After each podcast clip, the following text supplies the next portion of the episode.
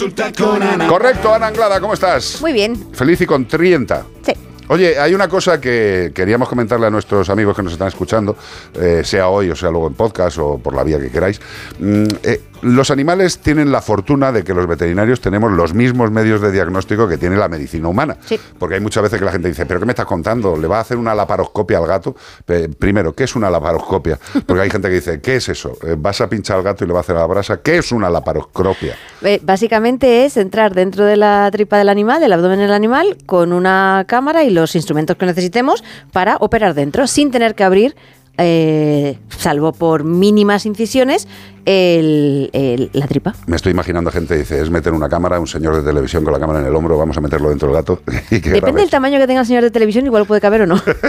Bueno, eh, esto ya es una técnica muy habitual de diagnóstico directo, o sea, porque como bien dice Ana, mm, eh, se introduce un tubo, eh, por simplificar, en la zona donde quieres visualizar, y no solo puedes visualizar, sino que también por la paroscopia se podrían hacer más cosas. Sí. ¿Qué, qué- nos ibas a contar un caso que has tenido esta semana? Sí, sobre todo esto se me ocurrió porque el, miércoles por la mañana operamos en, la, en, mi clínica una, a una gatita que tenía un- unos, unas piedras en la vesícula biliar y eh, se la quitamos, ¿vale? O sea, eh, nosotros podemos entrar a quitar esa vesícula biliar abriendo eh, todo el abdomen y haciendo una, herida bastante más grande porque hay que abrir bien para poder ver bien o entrar con una cámara y con ese tubito mirar bien y sobre todo lo bueno de la laparoscopia es que engrandeces todo, es como si entras con una cámara con lupa, con lo que ves absolutamente todo.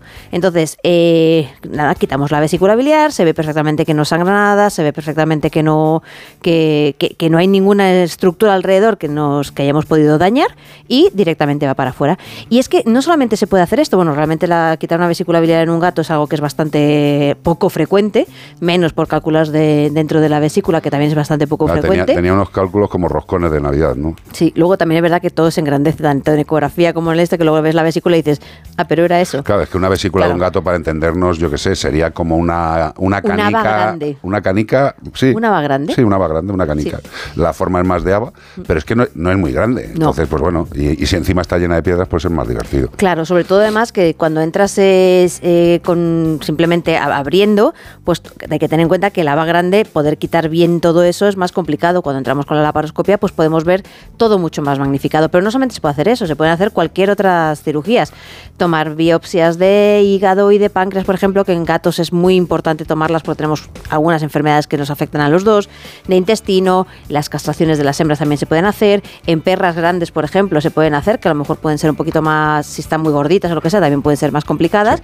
Eh, y, y sobre todo que, que- que nuestros oyentes conozcan que todas estas técnicas las tenemos a nuestra disposición y que eh, a ellos les va a venir mejor unas pequeñas incisiones que tener que abrir mucho, mucho. Sí que es verdad que hay algunas ocasiones que tenemos que reconvertir, que es lo que llamamos, que es tenemos que abrir porque por lo que sea. eh, sí, que hay veces que se quiere empezar con la, con la paroscopia, pero no se puede, por lo que sea, y entonces hay que hacer una cirugía estándar con una apertura de la zona.